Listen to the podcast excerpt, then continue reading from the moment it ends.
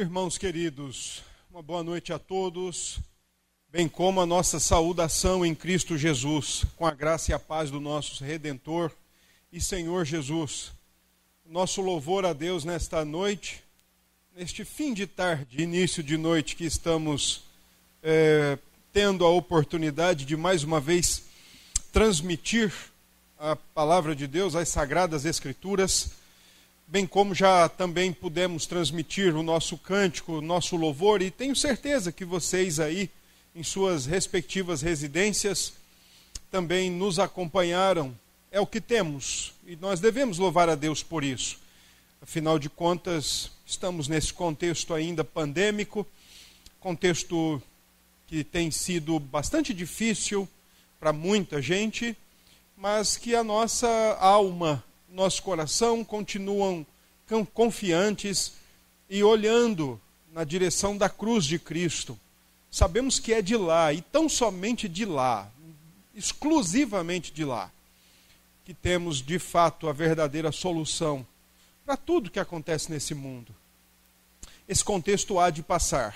Ainda ontem eu dizia para os jovens da nossa igreja Filadélfia, numa reunião que tivemos, né, via aplicativo também, e eu dizia para eles que nós estamos tendo o privilégio de, nesse momento todo, nessa circunstância toda, estamos tendo o privilégio de experimentar e principalmente de ter o nosso coração desafiado em confiar que Deus de fato é Senhor sobre a natureza. Ontem nós comentávamos sobre o Evangelho de João e falando um pouquinho, muito pouco mesmo, muito de forma objetiva sobre os milagres que o, evangelista João registra. Um deles é a maneira como o Senhor acalma uh, o mar e a tempestade. E esse milagre tem como intenção ensinar que Jesus é Senhor sobre a natureza. E o contexto que nós estamos vivendo é o contexto oportuno para nós não somente sabermos disso, é, em nível de informação, mas também, ou especialmente, né, de nós acreditarmos e experimentarmos particularmente, pessoalmente, coletivamente, o cuidado que o Senhor tem com a natureza e, e o senhorio que ele exerce. Nada está fora do seu controle, nada está fora do seu governo. Disso não tenhamos dúvida, jamais não tenhamos dúvidas. Ah, louvamos a Deus por poder estar aqui com os irmãos nesta noite. E queremos abrir a Escritura junto com vocês. Capítulo 5 de Mateus. Nós vamos dar, eh, nós vamos dar continuação à nossa exposição do Sermão da Montanha. Hoje nós vamos nos dedicar ao versículo 13. Somente este versículo. Mateus capítulo 5, versículo 13. Quero agradecer aos irmãos que oraram por nós, que oraram por mim. Passei esses últimos dias um pouquinho é, debilitado. Não sei se gripe, não sei se Covid, Deus o sabe, mas eu louvo a Deus por irmãos, pelas igrejas, pela, pela forma como intercederam diante de Deus. Agradeço de verdade, muito obrigado. Já me sinto muito, muito melhor. Se não me sentisse, talvez, certamente não estaria aqui. Mas me sinto sim, muito melhor. E louvo a Deus por poder retornar aqui. Mateus capítulo 5, verso 13. Apenas esse versículo. O texto nos diz o seguinte: Vós sois o sal da terra. Ora, se o sal vier a ser insípido, como lhe restaurar o sabor? Para nada mais presta, senão para, lançado fora, ser pisado pelos homens. Amém. Apenas esse texto nesta hora. Vamos orar. Bondoso Deus, mais uma vez nós oramos e mais uma vez nós nos colocamos diante do Senhor. E nós queremos rogar ao Senhor que, por misericórdia, ministre a tua palavra no nosso coração. Que o teu espírito aplique a tua palavra em nosso coração, que nos dê devida luz e graça para entendermos tudo quanto nós vamos agora ouvir a partir da tua palavra. Sê conosco então, Pai. Sê conosco. Sê com a tua igreja. A tua igreja que, mesmo distante uns dos outros, ela agora está reunida em torno da tua palavra. Ela ouve a tua palavra, ela ouve a tua voz. Sê com a tua igreja. Sê com o nosso contexto. Ó oh Deus, tenha misericórdia de tudo que tem acontecido. Que o Senhor continue ensinando a igreja o seu verdadeiro papel, o seu verdadeiro lugar. E principalmente, que o Senhor continue ensinando a nós as preciosas lições do Evangelho. Lições estas que talvez num momento mais de calmaria nós não aprenderíamos. Que bom, que privilégio, que graça esta que o Senhor nos dá. Nós te agradecemos, Senhor, e oramos em nome de Jesus. Amém. Meus irmãos, nós estamos vivendo já há algum tempo naquilo que nós temos denominado de era digital. Hoje a era digital ela serve como desculpa para você fazer, como ela também serve de desculpa para você não fazer. E até mesmo quando se peca, usa-se a desculpa da era digital. Nesse tempo que nós estamos vivendo de informações tão aceleradas, tão dinâmicas, e também de é, pessoas que não eram tão conhecidas assim, os não famosos, despontarem em pouco tempo, os chamados digital influencers ou os influenciadores digitais. Hoje todo mundo quer ser influencer. Antigamente as, os jovens ou as crianças gostariam de ser médico, professor, policial, agora eles querem ser youtuber. De contas, faz parte desse nosso tempo. Faz parte dessa época aonde pessoas ascendem determinado grau de notoriedade, determinado grau de conhecimento de muita gente, e a partir de suas falas, a partir de seus canais e assim por diante, acabam exercendo de um modo ou de outro influência na vida das pessoas, seja com redes sociais, seja com os seus canais. Buscando definição,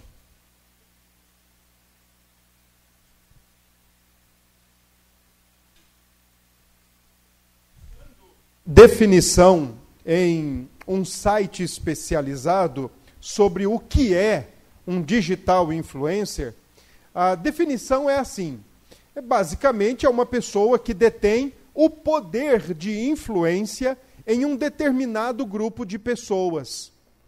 Esses profissionais, eles impactam centenas e até milhares de seguidores todos os dias com o seu estilo de vida, opiniões e hábitos. É isso que um influenciador digital faz.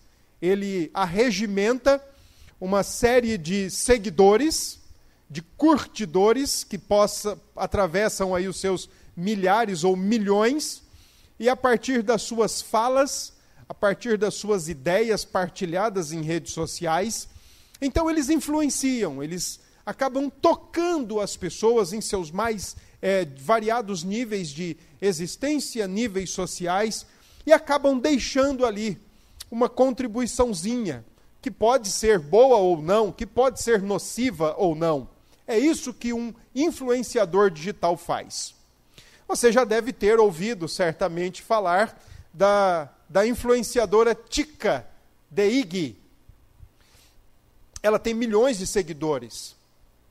Ela tem milhões de seguidores nas suas redes sociais. Ela se proclama é, influenciadora de moda, especialmente do público LGBT. Só que tem um problema: alguém tem que digitar para ela. E alguém tem que vesti-la, porque a Tica de Ig é um galgo, é um cachorro. Mas ela está sendo seguida por milhões de pessoas. E ela influencia a moda de, de milhões e milhões de pessoas. Esse é o tempo que nós vivemos. É o tempo da Tica uma cachorra galgo, bem magrela, italiana. Horrível. Mas para quem gosta, que influencia a moda, é a época do Felipe Neto, que com as suas baboseiras influenciam crianças e adolescentes e jovens. e a época de tantos outros que fazem uso de um canal ou de uma rede social. Estamos na época da influência. Ganha mais quem influencia mais. Isto é fato. O texto que nós fizemos a leitura hoje está em Mateus 5,13, quando o Senhor fala sobre o sal da terra. E é um texto que o Senhor agora ele delimita ao máximo o sermão da montanha. Uma vez que as bem-aventuranças constituíram-se uh, o elemento introdutório do sermão da montanha, e eles foram de maneira bem abrangente, mas ao mesmo tempo pontual, logo ao final, quando o Senhor fala de perseguições por causa dele e por causa da justiça, o versículo 13, então, agora, ele é muito mais específico para o povo genuíno de Deus, para o verdadeiro discípulo, para aquele que de fato se identifica com a pessoa, o ensino e a obra de Jesus. Afinal de contas, a, a relação nesse mundo é uma relação conflituosa e uma das relações mais conflitantes que nós temos neste mundo é, de fato, aquela no campo das ideias, no campo daquilo que habita a nossa mente. Por isso, então, o Senhor delimitar ainda mais a sua palavra agora para os discípulos. As bem-aventuranças descreveram uma série de situações que apontam para o caráter genuíno de um discípulo e mostram assim a maneira como ele é abençoado, a maneira como ele é aprovado por Deus a partir do momento que ele revela essas características importantes, características que mostram a sua fraqueza e a dependência em Deus, características que mostram a sua comunhão com Deus e aquilo que ele tem para oferecer do próprio Deus, e até mesmo quando ele é perseguido. Mas agora, a partir de então, versículo 13, agora o Senhor não vai mais é, apenas falar sobre as características, agora ele passa das bênçãos para as obrigações. Se, uma vez que os versículos 3 a 11, o Senhor está falando das bênçãos de Deus, da aprovação de Deus sobre o seu povo, porque eles revelam características ou aspectos importantes do caráter da fé, caráter cristão. Agora, a partir do verso 13, o Senhor então se dedica para as obrigações, para as responsabilidades que acompanham o povo de Deus. Ninguém pode ser um bem-aventurado é, dentro de uma redoma ou dentro de uma bolha. Não há como você ser bem-aventurado, conforme os versículos 3 a 11, numa redoma de vidro ou vivendo em isolamento do mundo. Entendam, por mais que nós agora tenhamos, estamos ouvindo já há mais ou menos um ano essa palavrinha isolamento, ela tem um contexto, né, ela tem uma direção muito específica no tocante ao contexto de pandemia, mas é, isolamento nunca foi pretendido pelo Senhor Deus para a sua igreja. E é por isso que a partir do verso 13, então o Senhor descreve as nossas responsabilidades, as nossas obrigações neste mundo. Ele já nos tem como bem-aventurados, mas as suas bem-aventuranças trazem obrigações, elas trazem responsabilidades. Jesus, no versículo 13, ele usa um pronome para começar o versículo 13. Ele usa o pronome vós, segundo, uh, segunda pessoa do singular. Vós sois o sal da terra. Sempre que uma frase no grego começa com um artigo, indica total ênfase ou indica força sobre esse pronome ou sobre esse sujeito. Portanto, a nossa conclusão deve ser que agora, versículo 13, o Senhor está não apenas enfatizando as obrigações do servo de Deus, como também está delimitando. Então, para ficar mais claro a nossa compreensão, ficaria mais ou menos assim: vós e tão somente vós sois o sal da terra. É isso que o Senhor está querendo dizer, é isso que ele pretende dizer com esse pronome que se inicia, que é utilizado no início do versículo 13. A maneira também como o Senhor constrói a frase, o modo indicativo do grego, traz isso como um fato. O crente é para ser o sal. Isso não é uma possibilidade, isso não é uma dúvida, não é uma sugestão, não é uma opção, não é uh, uma ideia ou um incentivo a ser algo. Pelo contrário, a maneira como está construída a frase, de maneira enfática, de maneira delimitadora e de maneira responsabilizadora, o Senhor está então dizendo: vós e tão somente vós, exclusivamente, exclusivamente vós, vocês já são. Não considere o texto como alguma sugestão, alguma possibilidade ou alguma ideia a ser percorrida. Pelo contrário, o Senhor afirma que já são. Os bem-aventurados, os abençoados, têm a responsabilidade, portanto, de serem o sal da terra. Neste texto, outra, outra questão importante de ser observada é a maneira como Jesus se utiliza de um elemento muito comum e muito barato da sua época. Aliás, barato até hoje eu acho que de todos os elementos que nós temos que é, mensalmente comprar para a nossa cesta básica, provavelmente o sal seja o mais barato.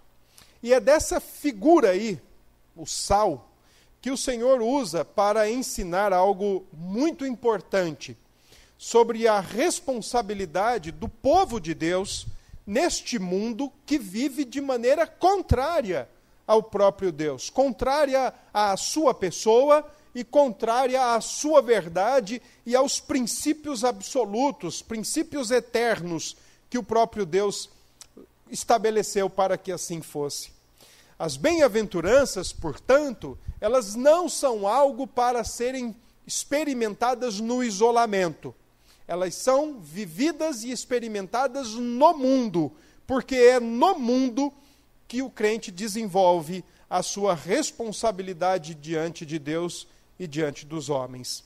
E é sobre isso que nós vamos observar, versículo 13 e outros domingos, se o Senhor nos permitir, a, a responsabilidade cristã neste mundo, ou a responsabilidade do cristão neste mundo. O versículo 13, ele pode ser organizado em três momentos bem distintos. O primeiro momento, o Senhor traz uma afirmação contundente, uma afirmação verídica, veemente: Vós sois o sal da terra. Eis aí a primeira parte do versículo 13. A segunda parte é uma interrogação perturbadora. Uma interrogação perturbadora porque o Senhor diz assim na parte B do versículo: Ora, se o sal vier a ser insípido, como lhe restaurar o sabor? Esta é uma interrogação perturbadora. Cuidado com a insipidez. E a terceira parte do verso também nos dá uma terceira afirmação, ou uma terceira, uma terceira possibilidade de organização do texto, que é uma advertência rigorosa. Cuidado com a perseguição. Então o texto ele pode ser organizado dessa forma. Pode ser observado assim. Primeiro, uma afirmação contundente, segundo, uma interrogação perturbadora e terceira, uma advertência rigorosa. Cuidado com a perseguição. Bom, vamos então para a primeira parte do texto, quando diz: Vós sois o sal da terra esta afirmação contundente. Ah, é provável que o Senhor Jesus tenha se utilizado de elementos rabínicos, de elementos do período interbíblico, para falar sobre o cristão como o sal do mundo. No entanto, já no Antigo Testamento, é possível nós encontrarmos em várias ocasiões a presença e a utilização do sal, mesmo em meio à literatura do Antigo Testamento. Por exemplo, em Levítico 2, versículo 13, você encontra a menção do sal da aliança, um sal que deveria ser passado naquilo que seria ofertado ao Senhor como sacrifício ou como manjar, e por isso ele significava a perpetuidade ou a lealdade à aliança com o Senhor. Todo aquele que entregava os seus sacrifícios e as suas ofertas de manjares usavam do sal para passar sobre estes elementos, e isto trazia a representação ou o simbolismo de que alguém era leal à aliança com o Senhor. Em Jó, por exemplo, capítulo 6, verso 6, o servo de Deus compara a sua vida naquele estágio de provação, privação, ausência, perda, enfermidade, ele compara a sua vida com um prato de comida sem sal. Em outras palavras, ele acha que a sua vida está extremamente sem sabor, sem graça alguma, diante do, ta do tamanho sofrimento pelo qual Jó está passando. Em Ezequiel 16, 4, por exemplo, você também encontra o sal, que era utilizado para higienizar o recém-nascido. E lá o profeta fala de Israel, que quando Israel, ainda recém-nascido, ninguém teve coragem ou não teve o carinho ou o cuidado para cuidar de Israel. O Senhor diz, através do profeta, que quando Israel nasceu, ninguém passou sal para higienizá-la. E ele fez isso. Em Juízes, por exemplo, 9:45, você encontra Abimeleque lançando sal na terra para impedir uma produção frutífera do terreno.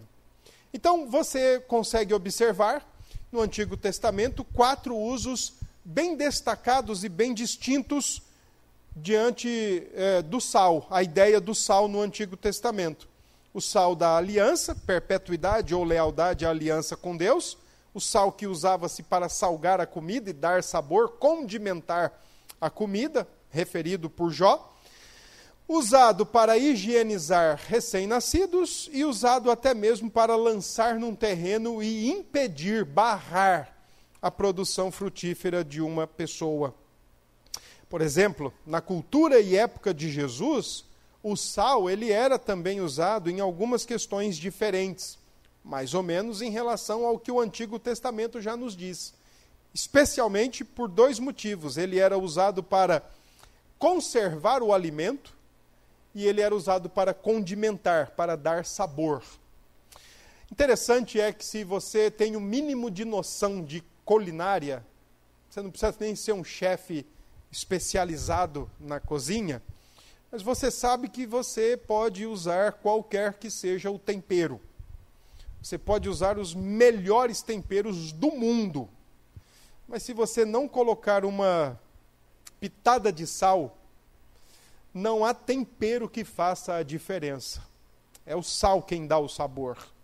Há alguns que dizem que é a fome o melhor tempero. Eu discordo disso. É, a fome é o a oportuno, no caso, né? É o anexo. O que dá o sabor mesmo é o sal. Você pode usar tomilho, você pode usar é, curry, você pode usar diversos temperos. Mas é o sal que vai dar o sabor. E disso a cultura de Jesus já tinha conhecimento. Outra questão que também era muito utilizada na época de Jesus, o sal era para conservar o alimento, especialmente carnes, peixes e outras carnes. Eles massageavam a carne, friccionavam, né, passavam bastante sal na carne, faziam com que o sal entrasse ao máximo na carne para poder conservar a carne. Afinal de contas, como nós estamos falando do primeiro século da era cristã, não é demais lembrá-los que eles não tinham nem energia elétrica e nem uma geladeira nas suas casas. Então, se eles quisessem cultivar as carnes, eles tinham que fazer isso. Eles tinham que passar sal na carne para que o sal pudesse então refrear, pudesse inibir a putrefação da carne, a decomposição da carne. Isso foi praticamente até o século XIX. Geladeira e energia elétrica são coisas mais recentes, são coisas mais novas. Inclusive, até o século XIX era utilizado essa prática de é, salgar a carne para a sua preservação. Uh, bem como defumar a carne era uma outra estratégia também para preservar a sua integridade né, e evitar que ela apodrecesse. Um relato curioso ah, envolvendo o sal, inclusive, para preservar a carne, foi o que aconteceu com o missionário David Livingstone, o médico, o, o missionário escocês que entregou a sua vida toda para o trabalho missionário na África. Diz que quando ele morreu, ele morreu na África, diz que quando ele morreu, o seu coração foi retirado e foi enterrado mesmo na cidade onde ele estava é, no fim da sua vida, e o seu corpo foi banhado em aguardente e foi passado sal no seu corpo para que ele pudesse ser trasladado da África até a Inglaterra para ser sepultado aonde estão até hoje os seus ossos na abadia de Westminster. Isso no século XIX. Então, o sal sempre foi esse instrumento que garantia, além do sabor, ele também garantia a preservação da integridade da carne. Ou, no caso do missionário Livingstone, permitiu ele ser trasladado e ainda ser sepultado na Inglaterra. Quando o Senhor faz essa afirmação contundente, vós sois o sal da terra, o Senhor está fazendo uma afirmação dupla acerca da responsabilidade de todo aquele que é um bem-aventurado, daquele que tem o um caráter genuinamente cristão, identificado com Cristo. Então o Senhor agora está fazendo uma afirmação dupla da nossa responsabilidade na face da terra. A primeira delas é de fazer a diferença e influenciar. Fazer a diferença e influenciar. Nós estamos para influenciar, nós não estamos para ser influenciados. O cristão não está aqui neste mundo para ser moldado ou modelado, mas ele está aqui para ditar como é que deve ser a vida e a regra do reino de Deus para todos quantos quiserem e fazer parte e poder uh, estar juntos a eles. E a segunda, o cristão também está no mundo, a igreja está no mundo para coibir a, a deterioração do mundo. E nós fazemos isso quando reafirmamos os valores e os princípios eternos, quando combatemos o paganismo e todos os ismos que se levantam contra Jesus Cristo e que se levantam contra a Sua palavra. Eu sei que estou correndo risco aqui demais nesta tarde de dizer que, como sal deste mundo, nós estamos aqui para influenciar e fazer a diferença. E o risco que eu corro é de pessoas pegarem essa expressão e, e colocarem elas em vieses que não são correspondentes com a Escritura Sagrada. Nós não estamos aqui para lutar ou defender governo. Nós não estamos aqui para agredir ou atacar governo. Nós não estamos aqui para tomar lados. Só que um ou outro acabam, acaba associando que ser sal ou é agir contra ou é agir a favor. Nós estamos aqui para proclamar que Jesus é o Senhor, somente isso, e viver o senhorio de Cristo, sob o senhorio de Cristo. Nesta dinâmica responsável da fé cristã e do cristão, de fazer a diferença e de influenciar, a igreja tem o papel e o dever de cooperar e servir, mas ela não pode se deixar ser influenciada como que tem acontecido nos nossos dias. Estamos caminhando para momentos muito difíceis, momentos inclusive de definições e de decisões de proporções históricas e futuras. E estamos meio que perdidos. Estamos perdendo de vista, estamos perdendo de, dos olhos e perdendo, mais importante ainda, do próprio coração. O que é o, qual é o papel da igreja neste mundo? Uma coisa é certa, quando Jesus disse: Vocês são o sal da terra, ele pensou na nossa responsabilidade de fazer a diferença e de afirmar e reafirmar, sempre que necessário fosse, os valores e os princípios eternos, de denunciar, de combater aquilo que se levanta contra Cristo. Isto é certo. Paulo, escrevendo aos Colossenses, capítulo 4, verso 6, ainda falando sobre o sal, ele diz que a nossa palavra ela deve ser temperada com sal. E se você quiser saber o que é que Paulo está querendo dizer com isso, é você olhar Efésios 4, 29. Quando Paulo diz em Efésios, o texto gêmeo, ele diz que da nossa palavra não deve, da nossa boca, não deve sair nenhuma palavra torpe, mas apenas aquelas que, que saem da nossa boca para promover graça.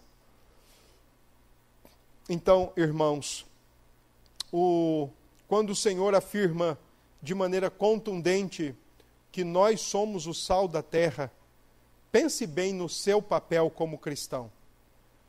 Pense bem no seu papel como filho e filha, como servo e serva de Deus neste mundo.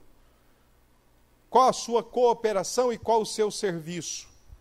E aliás, e além disso, e somando a isso, qual a maneira como você tem afirmado e reafirmado os valores do reino e denunciando e combatendo tudo aquilo que se levanta contra o Senhor Jesus e o Evangelho.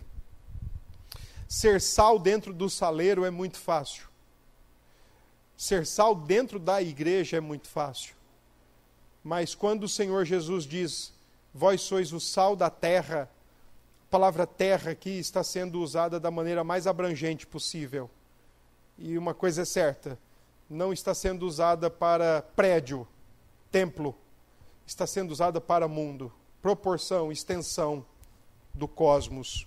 Então, em todo lugar, ou em onde, o lugar que quer que seja, aonde o cristão está, ele está para ser sal, está para fazer a diferença e está para bradar e gritar contra o erro que se levanta contra Cristo a segunda parte do verso, a, a interrogação perturbadora, Jesus fala da insipidez. Ele diz: cuidado com a insipidez. Ele diz: se o sal se tornar insípido, como lhe restaurar o sabor? O Senhor aqui está fazendo algo é, para inquietar mesmo, para mexer com a nossa compreensão para mexer com a nossa imaginação e trazer, gerar, suscitar em nós uma grande reflexão. É essencial, lembre-se disso, é essencial ao sal ser sal. Sal não vira açúcar, sal não vira outra substância. Aliás, é dito que do sal, é dito sobre o sal que é uma das dos elementos químicos do mundo mais estáveis. Em outras palavras, ele não deixa de ser sal por si só, por qualquer coisa. Ele não tem uma data de validade que, quando atingida, então ele perde a sua salinidade. Mas o Senhor Jesus, quando fala no verso 13, o sal vier a ser insípido, como lhe restaurar o sabor? É, o Senhor não está pensando em data de validade, ou em perda de salinidade, ou em alteração química daquilo que é essencial ao sal o que ele está colocando, lembre-se, era conhecido na época do seu próprio povo e na sua própria época, uh, o Senhor está contemplando a possibilidade do sal ser misturado com outros elementos. Outras questões, outros elementos serem adicionados ao sal e com isso ele ir enfraquecendo e perdendo a sua salinidade. É, é aquela história, imagine você juntar areia ao sal, né? Além dele ter a sua salinidade comprometida, ele vai se dissolver, mas na água vai ficar ali aquele resto de areia que foi misturado a ele. É bem provável que o Senhor, quando fala sobre essa perda de insipidez ou perda de sabor, né? Perdão, é, ele esteja fazendo alusão ao Mar Morto, que fazia fronteira natural né, com a Palestina, e é de lá que vinha a principal fonte, era a principal fonte produtora de sal da época. No entanto, o sal que era oferecido pelo Mar Morto já era um sal misturado com outros elementos, com outros minerais, e isso então contaminava sua pureza. Todos sabiam disso na época. É de lá que o Senhor está tirando essa perturbadora interrogação, essa perturbadora reflexão. O apóstolo Paulo, ciente disso, escreve aos Romanos, capítulo 12, verso 2, que o cristão não deveria se permitir ser modelado pelo mundo. Ele não deve permitir ser contaminado pelo mundo. E no capítulo 12, verso 2, Paulo diz que é necessário uma renovação da vossa mente, ao mesmo tempo que ele diz: não vos amoldeis, ou não deixem ser moldados, modelados por este mundo.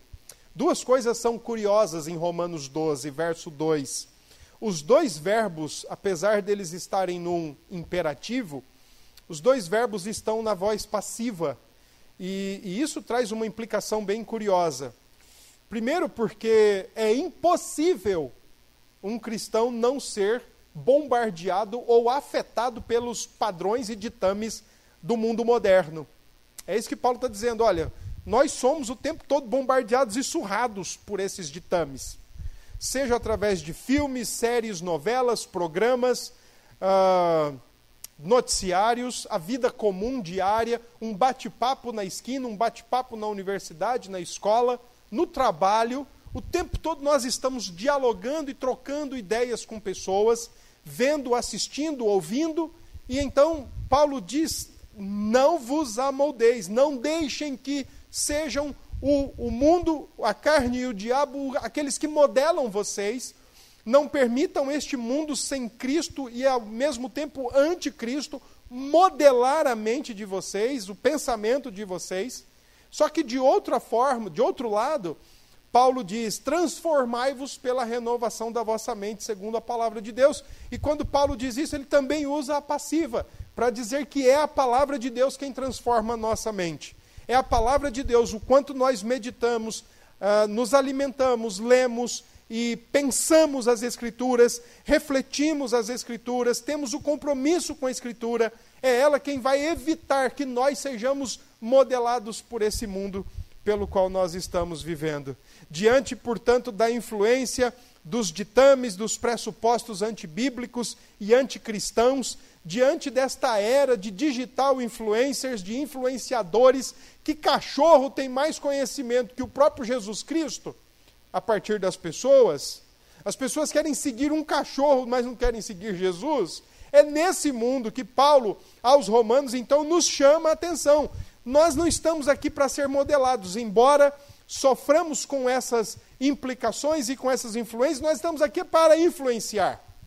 Então, cuidado para que você, como cristão, e eu, como cristão, não vamos permitindo adulterações ou acréscimos de outras verdades, de outros conceitos, de outras filosofias à nossa mente, e aí acaba virando uma salada de fruta. Aí nós já não saberemos mais quem é o Senhor Jesus, não saberemos mais o que é salvação, não saberemos mais o que é pecado, vamos negociar pecados, vamos alargar nossa consciência, vamos trocar a verdade pela mentira e vamos nos afundar. Cuidado com a insipidez, é o que diz o Senhor, porque se você se permitir influenciar, como é que volta? Cuidado para você não declinar da sua fé, porque se você declinar, como é que volta? Cuidado para você não abrir mão dos seus compromissos mais básicos e fundamentais que você tem com Cristo, porque se você abrir mão deles, como é que volta? A perturbação que Jesus estabelece com essa pergunta, ela é ecoante.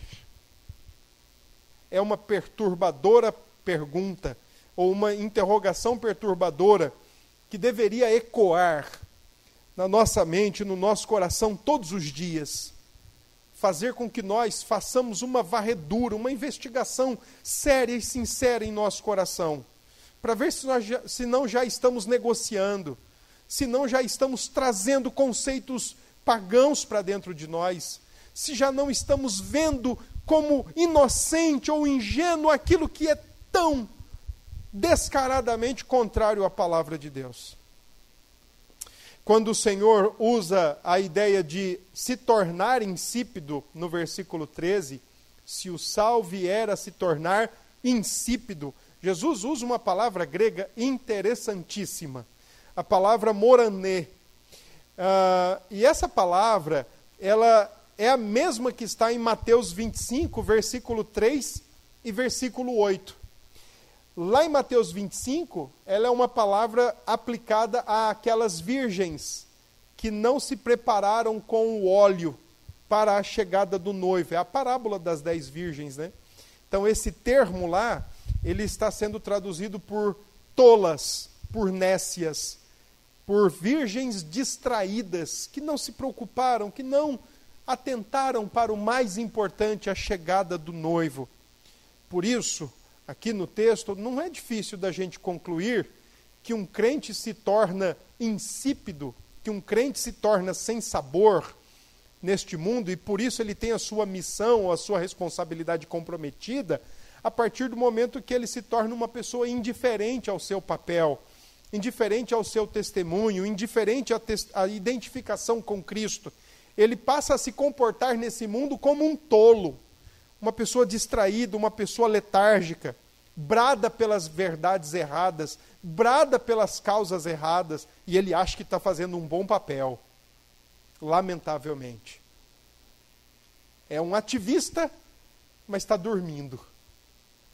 É um ativista por qualquer coisa, menos por Cristo Jesus. A última parte do versículo: para nada mais presta, senão para, lançado fora, ser pisado pelos homens. E aqui então, o Senhor Jesus faz uma advertência rigorosa. Cuidado com a perseguição. Porque era assim que na época de Jesus a coisa acontecia. Quando o sal era tirado e ele não tinha uma boa qualidade, ele não servia nem para aplicar-se às carnes, e nem para salgar a comida, saborear a comida, né, dar sabor, condimentar a alimentação, ele só tinha uma utilidade, jogado fora. E isso era feito na antiguidade, especialmente em determinados locais, para que quando esse sal fosse lançado nas estradas, eles acabavam servindo de material de pavimentação, eles davam mais estabilidade ao solo, eles permitiam que houvesse mais é, consistência a, a, no piso e as pessoas e até mesmo carruagens poderiam trafegar ali com mais segurança e até com mais estabilidade. É, o que o Senhor Jesus está dizendo é exatamente que quando um cristão ele perde a sua diretriz, ele perde a noção do seu, do, de quem ele é e do que ele está para fazer, e ele vai se abrindo e se permitindo ser influenciado por outras coisas. Ele vai se tornando um tolo, um nécio, um distraído, um letárgico neste mundo. Então, o Senhor Jesus está dizendo que ele também vai ser pisado pelos homens, ele vai ser perseguido. Quantos de nós, talvez, já não escutamos aquela frase de, diante de um erro nosso, ou diante de uma inversão de valores nossas, diante de uma atitude é, totalmente não cristã da nossa parte? Quantos de nós já não deve ter ouvido, por exemplo, vem cá, mas você não é cristão? O mundo tendo que lembrar de fato quem nós somos? Além disso, quando Jesus fala em ser pisado pelos homens, no finalzinho do versículo 13, é, o mesmo, a mesma expressão que está aí também se encontra lá na parábola da, das virgens, das dez virgens. Só que lá o termo é traduzido por uh, o julgamento divino sobre as pessoas que estavam ali distraídas e que de maneira inútil e ineficaz não se prepararam para a volta do noivo, para a chegada do noivo. O que o Senhor então está pensando aqui no versículo 13 é que essa perseguição ela pode ser do mundo contra a igreja, o mundo começa a pisar a igreja, mas também pode ser dito que o Senhor Jesus tem em mente aqui a maneira como o próprio Pai vai tratar com a igreja, de jogá-la ao chão, de permitir que ela seja pisada. Eu gosto de alguns filmes, não de todos, mas de alguns filmes gosto. E gosto muito de filme de heróis. E num, de filme, num filme desses de heróis, o tio fala para o jovem recém-dotado de poderes para ser um herói, e ele lembra aquele jovem que com grandes poderes vem também grandes responsabilidades. Nós não somos nenhum herói. O nosso herói venceu por nós na cruz. E nós nos identificamos com ele. Nós não usamos fantasia. Nós não usamos absolutamente nada desse tipo. A única coisa que nós usamos é a nossa boca e a nossa voz para professar a Cristo e para dizer quem Ele é. Acreditem, isso já traz para nós grandes responsabilidades.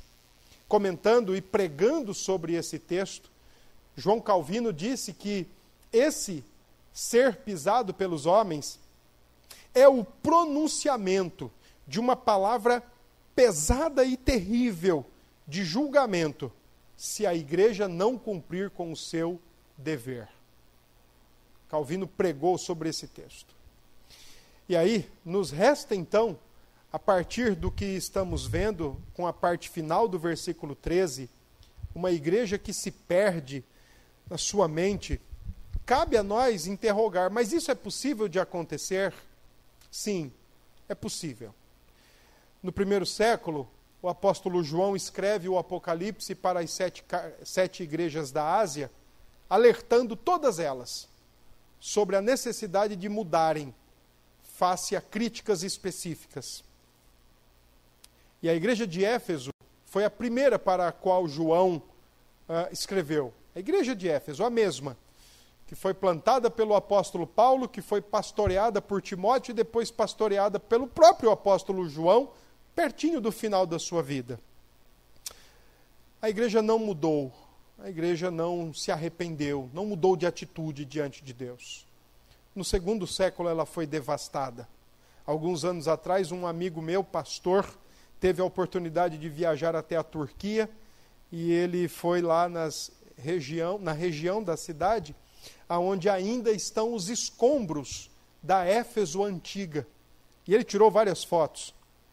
E inclusive fotos do, do, do, da, da estátua da grande deusa Diana dos Efésios a fonte na entrada da cidade. Está lá até hoje. Mas da igreja de Jesus não se tem a menor noção.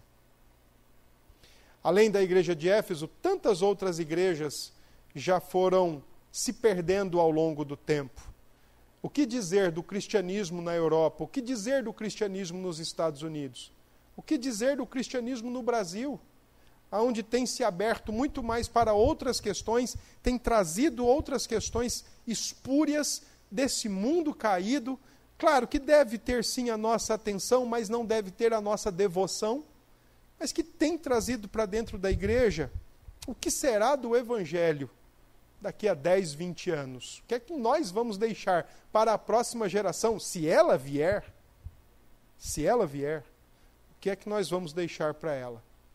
Crentes ao longo da história que se abriram em nome da modernidade que preferiram dialogar e acolher elementos da modernidade e agora já não sabe mais quem são, já não conseguem mais voltar. O que será da igreja brasileira daqui a 10, 20 anos ou a próxima geração?